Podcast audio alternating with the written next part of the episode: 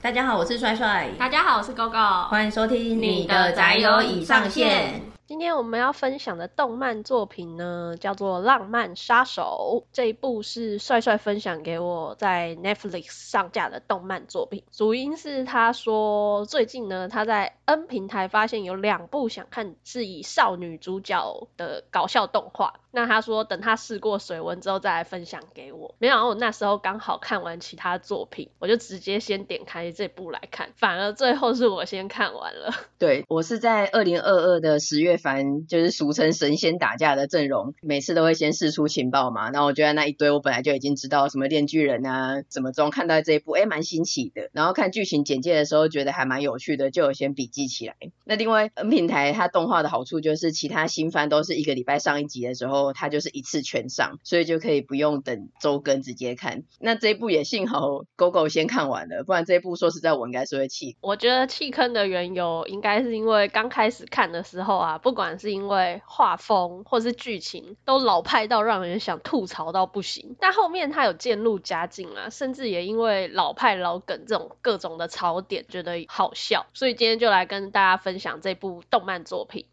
那因为这部动画呢，总共只有十二集而已，非常的短，加上槽点的分享等等呢，这一集不免俗一样要先做一个防雷警告。故事大纲也非常的单纯，主要就是讲述女主角星野杏子，她是一个不爱打扮，从小比起跟女孩子玩家家酒啊，更喜欢跟男孩子一起打电动。那这个游戏宅的属性十年如一日，到她高中了还是一样。当她其他的同学要去约会啊，参加加社团活动的时候，杏子呢满脑子想的都是如何过关。那放学后要立刻冲回家玩 game，还有他热爱巧克力。杏子的快乐呢，就是边打电动边嗑巧克力。它除了电玩宅的属性之外啊，同时也兼具猫奴的属性。不止养了爱猫，基本上它的衣服和配件，还有各种小物周边都是猫图案。因此对杏子来说呢，它生活中不可缺少，而且最爱的三大欲望就是电动、巧克力，还有爱猫。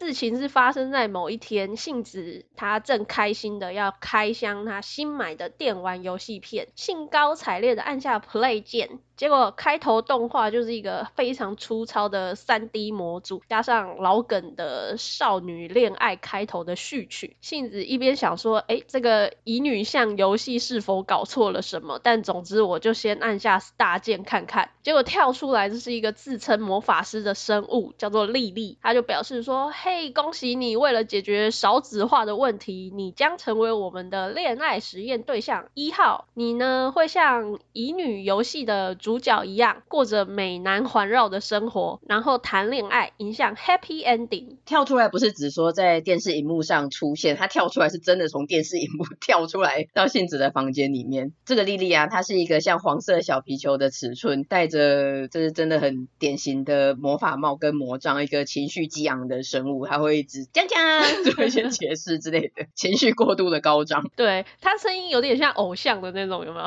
嗯。我觉得值得吐槽的是，杏子她叫丽丽说明一下这是什么情况。丽丽就说：“来，请看电视荧幕的说明。”然后荧幕上就是那种很差劲的 PTT 简报，一整页满满都是字的那一种。对，你的最恨。呃，最恨，我真的不明白为什么 PowerPoint 要做成这样。逐字稿的 PowerPoint。新闻稿还是怎么样？有需要吗？但我觉得不得不夸奖杏子，她虽然是个高中生，可是她蛮社会化和懂得简洁就是力量，所以她就吐槽莉莉说：“这么多字谁会看啊？你至少说成三行吧。”然后我就觉得说的真好，但因为你知道这部就是老派跟老梗的集大成，于是莉莉就说：“好吧。”然后就把满满的整页说明用缩小字体的方式压缩成三行，但内容其实没有变少。这段虽然非常烂，可是我还是不争气的笑，就想说靠，真的会有这种人？你太不争气了。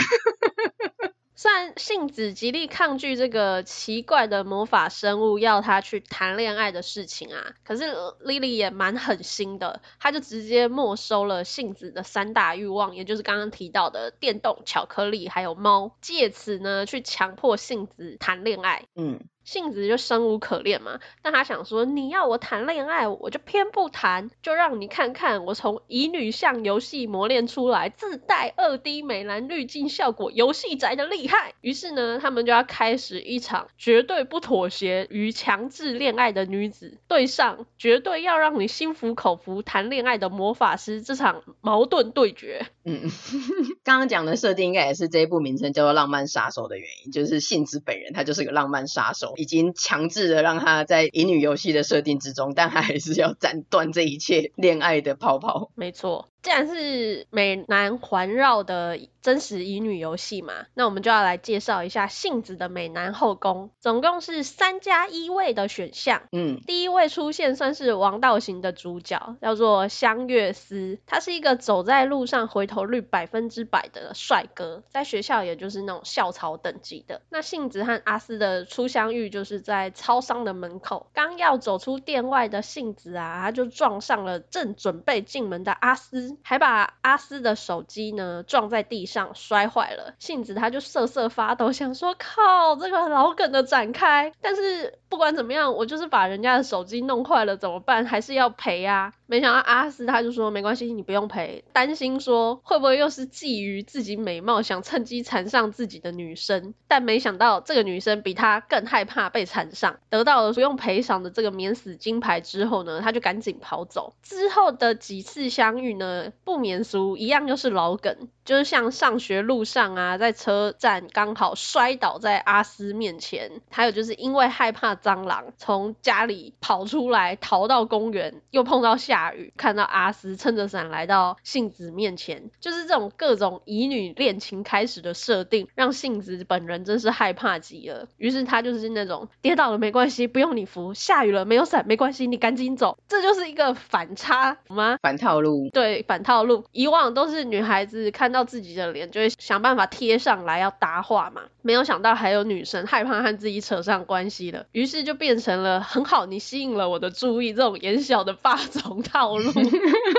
有趣的女人。阿斯呢，觉得杏子和别的女生不一样，是可以让她自然相处的异性，加上不可逆的魔法使然。总之，阿斯就相当不自然，但又很自然的住到杏子家去，展开了同居生活。对，因为杏子的爸妈还有她的猫也因为魔法的效果，就是突然的到美国出差了，所以她家只有她一个人，就可以自然的有其他同学入住这样子。刚刚讲的大概是前四集的剧情，但说实在，真的是看得我度分如年，因为虽然本来就知道说这一部的主要设定跟笑点就是这些老梗的套路剧情，可是因为我觉得他真的是太过用力的搞笑，他用一些演绎啊，或是画风巨变、过度激动之类的，但反而就让人真的是完全笑不出来。尤其是刚刚讲的蟑螂那一段，他就说杏子非常的怕蟑螂，那家里只有他，他就很夸张的像弹珠台一样在家里的各种弹跳啊、崩溃啊，然后穿上盔甲啊还什么的那一种的，反正就很夸张的在对付这只蟑。然后那只蟑螂啊，画面上就用一块三角形的蛋糕取代，然后还上字幕解释说，为了画面美观，以蛋糕取代之类的。然后就是一块三角形的蛋糕在他家里一直移动来移动去的。然后我就觉得说，哇，真的是有够无聊的，一点都不好笑，我在全程眼神死到不行。我觉得这一段最夸张的是他在家里怎么样去对付那个蟑螂，或是跳啊、害怕啊、穿上盔甲啊什么的，嗯，我都可以忍受。我不能忍受的是他最后为此而冲出家门，躲到公园里面的那种游乐设施底下瑟瑟发抖，然后就说为了那只蟑螂，他真的回不了家。我真的不能理解这件事情。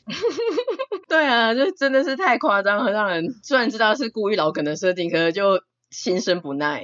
我觉得除了剧情老梗以外，就对我而言，我这还蛮重视美术风格跟画风的。然后前期我真的一大雷点就是那个画风，尤其是上色跟阴影的部分，它真的都是整块的涂色不会动的，那个阴影就是固定在那里。然后衣服的皱褶就是一个三角形，一个 L 形，不管怎么动，那些光影跟上色都是一模一样的。但同时你又觉得很微妙，因为它有一些像刚刚讲的那种在家里各种弹跳啊，然后什么演绎啊那种的，那个张数又比较多，又变得比较流畅，或者好像很用心的在描绘。所以整体而言，你就觉得节奏感很怪异，让我觉得很难过。我觉得前几集我真的是看得坐如针毡嘛，就真的一直很想要结束。这一部呢，我们先撇开画风啊、上色、阴影这一些，因为可能有一些听众他不是那么 care 这一块，就是像我一样没看得那么认真。继续往下走，那我们第二位呢，就是树水纯太。纯太他是高中棒球部的明星球员，他非常的爽朗，和人也真的很好，是一位很暖的青年，同时也是杏子小时候的玩伴，也就是那种典型的青梅竹马选项。那我觉得这个角色啊，他好笑的地方是青梅竹马的设定一出来，杏子就震惊想说，哪位我哪有那么帅的青梅竹马？对啊，莉莉还跑出来说，怎么样，青梅竹马通常是最好攻略的选项哦，你赶紧选了青梅竹马就可以进入结局了。我那时候就想说，魔法师他们有做功课，真的也是蛮懂乙女游戏的。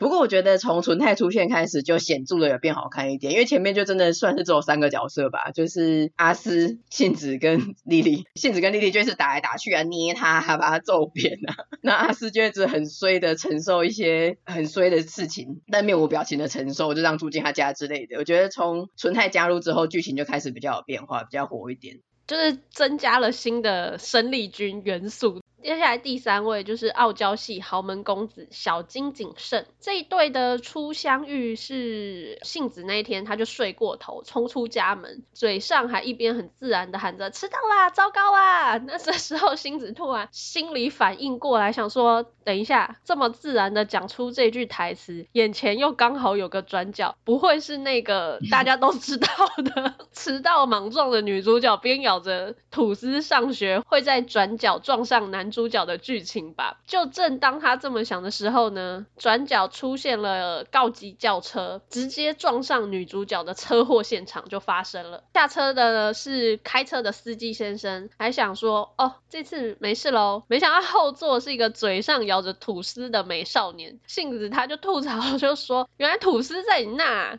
那我就想说这一段也太白痴了，有点好笑。小金井他这位公子呢，本来是家里的长辈想说他需要接地气一点。于是就让他去杏子就读的一般高中上学，嗯，但他因为自己自身的王子气场太强了，来到一般高中也被他搞得不太一般，甚至还有王子的粉丝后援会，大家都会叫他王子大人。那后面呢，小金井因为杏子的几句话，决定要自己去赚钱，体验所谓的平民生活，就也去了杏子他打工的便利商店打工，但他对客人还是维持一贯的说话态度，杏子就想说，你也太高傲了吧，前辈你也来说说他。结果那位前辈大妈就表示，嗯，对啊，如果你可以在下次再来这句的后面呢，再加上我才不是希望你来呢的话，就会更好了。就是大妈自行帮他添加傲娇属性这一段，我也有笑出来，想说大妈你真的是蛮懂的，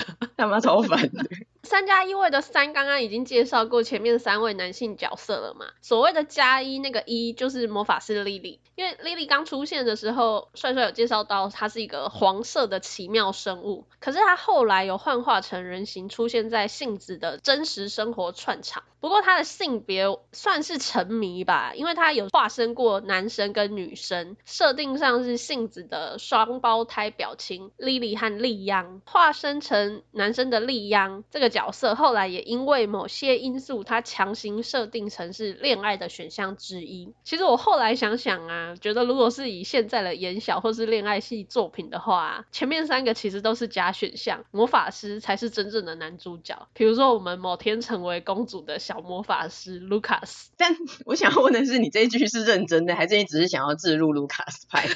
因为莉莉是个选项，我本身那个时候就已经很惊讶了。我觉得都有哎、欸，就是一开始都觉得阿斯算是官配吧，嗯，以这一部的设定来说，但后面莉莉有一些剧情走向，我就会想说，哦，会不会是现在时下流行的走向，就是真正的才是魔法师？嗯，也不是不可能。对，而且一开始等于他是红娘，但是最后变成是他，因为有很多古代演小的套路都是这样。魔法师吗？不是，是像国师大人那种比较传奇的角色。然后最后结果男主角都是他们这样子。对。哦，太神奇了。古代言小真的是要做一集，很多这种就是你一开始觉得不太可能的，但他最后反而就是他。哦，其实言小啊，真的还是有在进化，就觉得说好像都是这些老梗的套路，然后差不多都是那一些设定，但是因为太久没有关注了，所以一阵子 update 一下就会发现说，哎，原来有新的东西出现了这样子。好，那我一开始看这个是想说，哇，真的是。这个画风，这个剧情设定这么老派，真的没有问题吗？这真的很红吗？还有那个三 D 游戏的模组也太烂了吧！就想说，真的是要不要关掉就算了。嗯，就我自己的话，因为我知道有一些作品里面的剧中剧啊，就是那个作品里面的乙女游戏或者是少女漫画的画面，他就会故意用比较老派或是跟那个原作比较不一样的画风来故意搞笑，或是呈现不一样的风格，就是说，哎，这是作品中的。作品这样子，可是因为这一部动画的本身作画水平过崩，所以当出现他那一个乙女游戏的游戏三 D 模组的时候，我真是有点没有办法去分辨出来他是在搞笑还是他是认真的。就是以这个作画水平做出的三 D，差不多就是这个样子。我也是哎、欸，而且我心里想说，哇，如果是游戏的话，谁会去买呀、啊？这是哪来的美男？一点都不美啊！真的是二十年前 VR 快打时代的乙女游戏，差不多是那个样子，也画的比他好。好吧，我认真呢。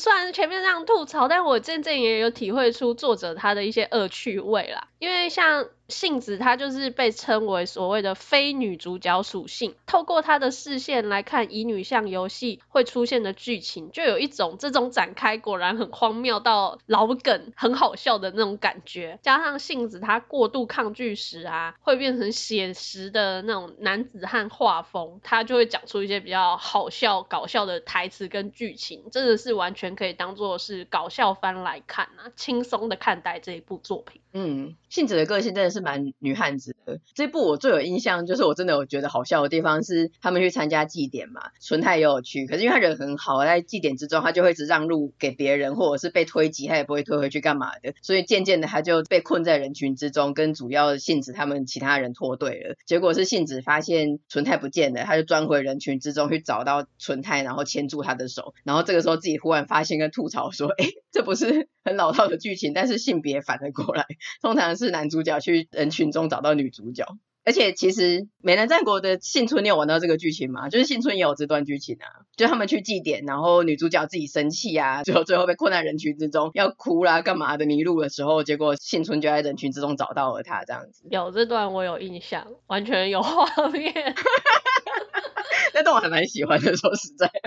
然后幸村也脸红红的牵住他，笨蛋，不要这样子，不牵好你会走丢啊什么的。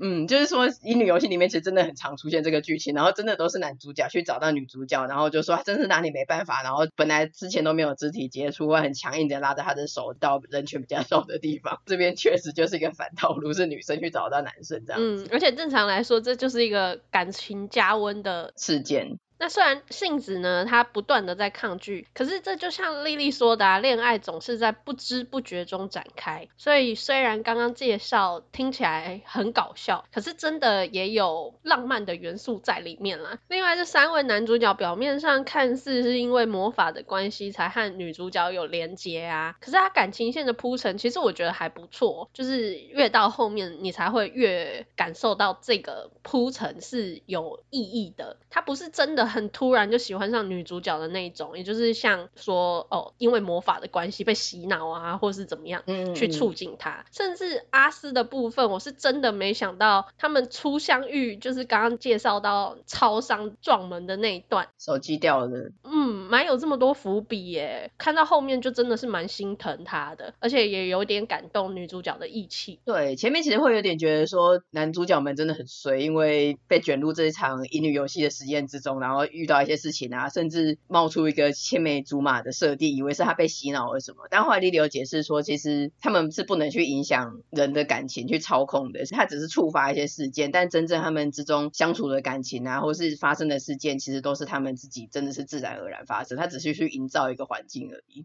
我觉得这部其实真的是撑过了前面几集，到第四、第五集左右，就是莉莉开始化成人形啊，男二、男三开始出现的，然后你对画风也比较适应的时候，开始就比较好看。嗯，其实我前面是真的认真的想要弃追，因为我那个时候跟你讨论嘛，那你就跟我讲说，其实后面还不错，然后有个反转，所以我一直在等那个反转，但我也不想要自己被暴雷嘛，所以我就一直在等说那个反转是什么，因为后来他一度像刚刚讲的那个牵手事件，就一度他跟纯太的感觉还不错，我就想说，哎，反转是不是就搞半天不是跟王道的男一阿斯在一起，而是跟青梅竹马纯太。但后来我发现，你指的反转是不是到最后的剧情就变得有点是救赎系的感觉？就最后那一个伏笔。对，但是像纯太那一段也是，就是。一开始以为他是被洗脑，但没想到其实他真有其人，然后他的过去，对，他只是忘记了，对，他只是那个女生忘记了。嗯嗯。那那个阿斯那边，我是真的有被惊艳到，就是我没有想到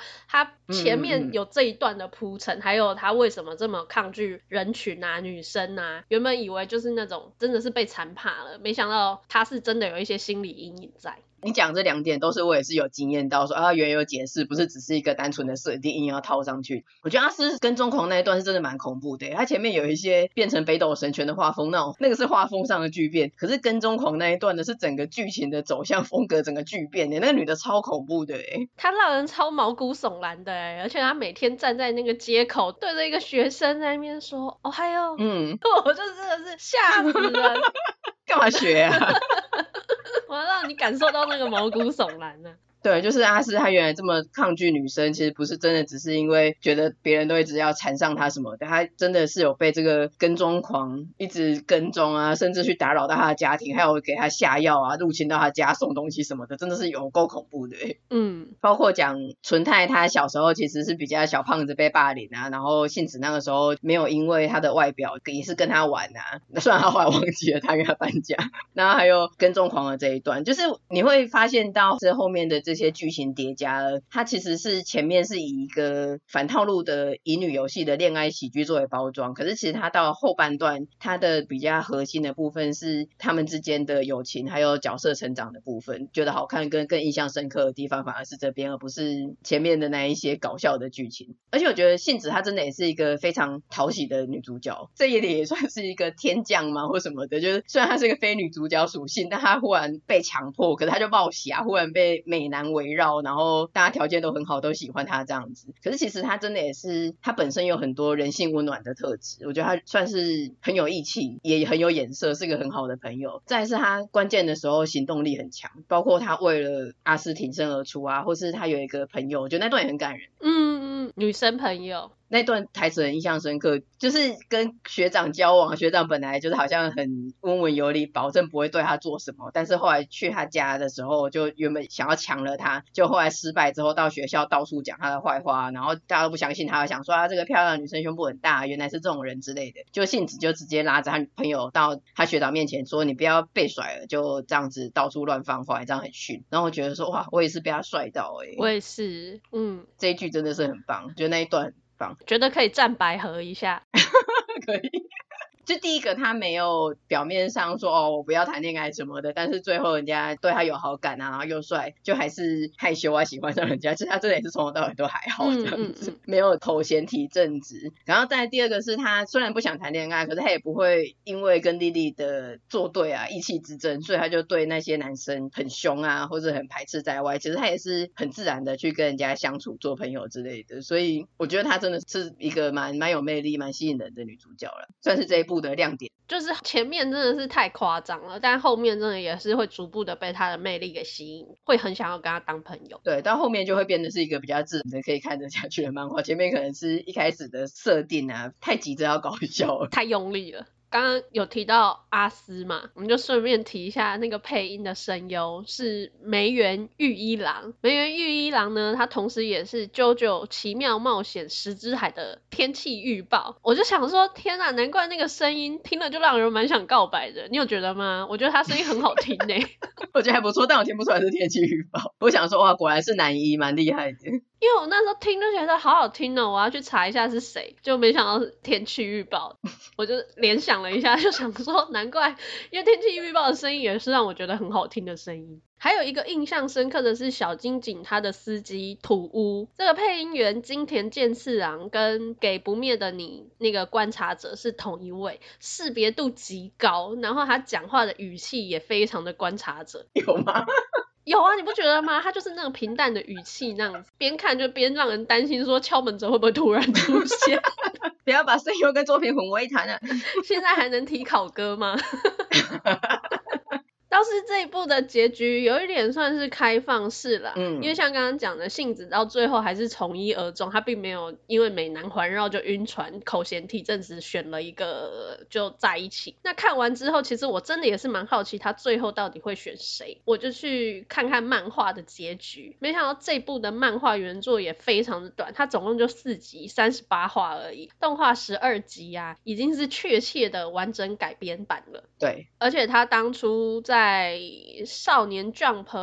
Plus 连载出了第一集实体书之后啊，好像就因为那个实体书的销售量不如预期，就被腰斩了。那他之后出的内容就是用电子版而已，一直到他决定动画化之后呢，才又发行了。二到四集的实体书，我觉得实在是很现实，让人觉得有点想落泪。不过也因为这样啦，就是你要看到第二季的话，我觉得也是机会蛮渺茫的，就留下了这样子的一个开放式结局，让大家去选择各自喜欢的对象支持吧。嗯，我觉得是完全不会有第二季，除非他真的红到一个程度，让作者去重启这一个，因为他就像你刚刚讲的一样，他是完整的。我也是跟你一样，很好奇，对不对？就是虽然看的不是。很上心，对，但看到最后想说，哎、欸，那到底是怎么样？我想要知道原著的结果，结果发现他动画真的是确切的改编到漫画的最后一格。对啊，停在一模一样的地方，然后漫画就是完结了，所以他就是已经没有后续的故事了，真的是内容就到这边了，除非他真的是后来再有新开连载。嗯，对。不过我觉得也没有差，因为虽然就是总共就这样四集的漫画，然后动画改编成十二集，但是我觉得其实算是收的蛮好的。我觉得停在这边不会有一种腰斩。或是什么样的感觉，他就感觉说他的故事就是故意留下来开放式结局，然后发展到这边还算是蛮完整的啦，包括他设定啊，或是一些角色的成长，还有每一条线其实都算是有留一点伏笔吧，而且不会很确切让人觉得说是走哪一条线。像虽然我觉得莉莉怎么甚至是一个选项，但我看网络上很多人觉得是李李，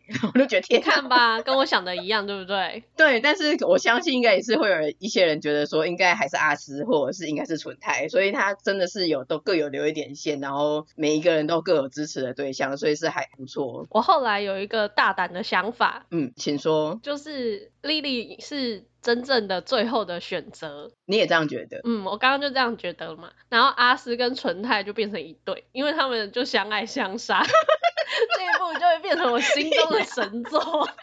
他们两个没完全没有那个感觉，好不好？你讲到另外一部了吧？哎、欸，你不觉得纯太很瘦吗？我是觉得纯太应该真的就是男二，因为如果就算不是弟弟，应该也是阿斯，因为他真的就是，我个人是蛮喜欢他的，可是他他真的是太没有。侵略性跟攻击性的，嗯、他就是，而且还好像心态上还已经做好准备了，就是他就是希望他好而已，所以他有时候不是看到他们一些误会的片段，他就哭着跑走嘛，所以他就没有办法去站上那个竞争的舞台。所以我是觉得，我猜是阿斯的，啊，不然如果一个黑马就是弟弟，纯泰真的是比较可能是第三选项。嗯，哈，好可惜哦，我心中的神作设定不行吗？你那是同人本，自己出好了。对啊，然后我虽然前面讲的有一些就说哇，真的是看不下去，只很想气什么的，可是其实你上网查的话，会发现这一部动画，其实网络上评价是很高，而且甚至是蛮高的，就是都是正面的评价居多。大部分的人都是觉得说，哎，真的很轻松有趣啊。然后，嗯，我觉得大家还蛮喜欢这种轻松的、搞笑的，而且是反套路的乙女游戏，然后套到真人版这种的设定，再加上女主角的演绎是还蛮多人欣赏的。嗯，对啊，那我个人是觉得说，虽然作画有点贫穷啊，就是他像刚刚我们讲的一样，他其实前面比较僵硬，可是他后面会有一些。反转的铺陈，然后角色有一些成长，而且甚至其实你这样子很普通的看，就觉得说啊，就是一个轻松的笑一笑的小品，搞笑的。可是如果你真的去很认真的研究的话，其实它是有讲到一些关于外貌啦，或是一些嗯性别啦，还有一些那种像刚刚讲的跟踪狂事件那一种的，它还是有一点议题的。以它那么小的篇幅来说，所以算是不错啦。就是不要抱着太高的期待或是太严格的眼光去审视它的话，对我们刚刚讲。讲了这种反套路的设定，觉得有趣的话，其实还是可以在 Netflix 找来看看。就总共也才十二集，然后一集大概二十分钟而已。狗狗整体而言是觉得还 OK 嘛，对不对？对啊，就觉得是可以可以看。我那个时候也是觉得，你确切的看完以后跟我讲说可以啦，OK 啦，我再一次继续看下去了。然后到最后觉得说他真的可以啦，到后面有加分，有收回来这样子。嗯，真的后面吧，我自己也是比较喜欢他们后面成长的部分，还有逐渐铺陈的那些，看到说其实他有很多的伏笔，这些是我比较喜欢的部分。嗯，所以总之呢，今天就推荐这一部《浪漫杀手》给大家，大家有兴趣的话可以去找来看。那今天这集就差不多到这边，如果你喜欢我们内容的话，欢迎点击节目资讯栏的链接赞助我们，或者是将我们的节目分享推荐给亲友。我们也有 Facebook 跟 IG，欢迎订阅追踪我们哦。那也请在 Apple Podcast 给我们五星的评价。那我们就下周见啦，拜拜。下次见，拜拜。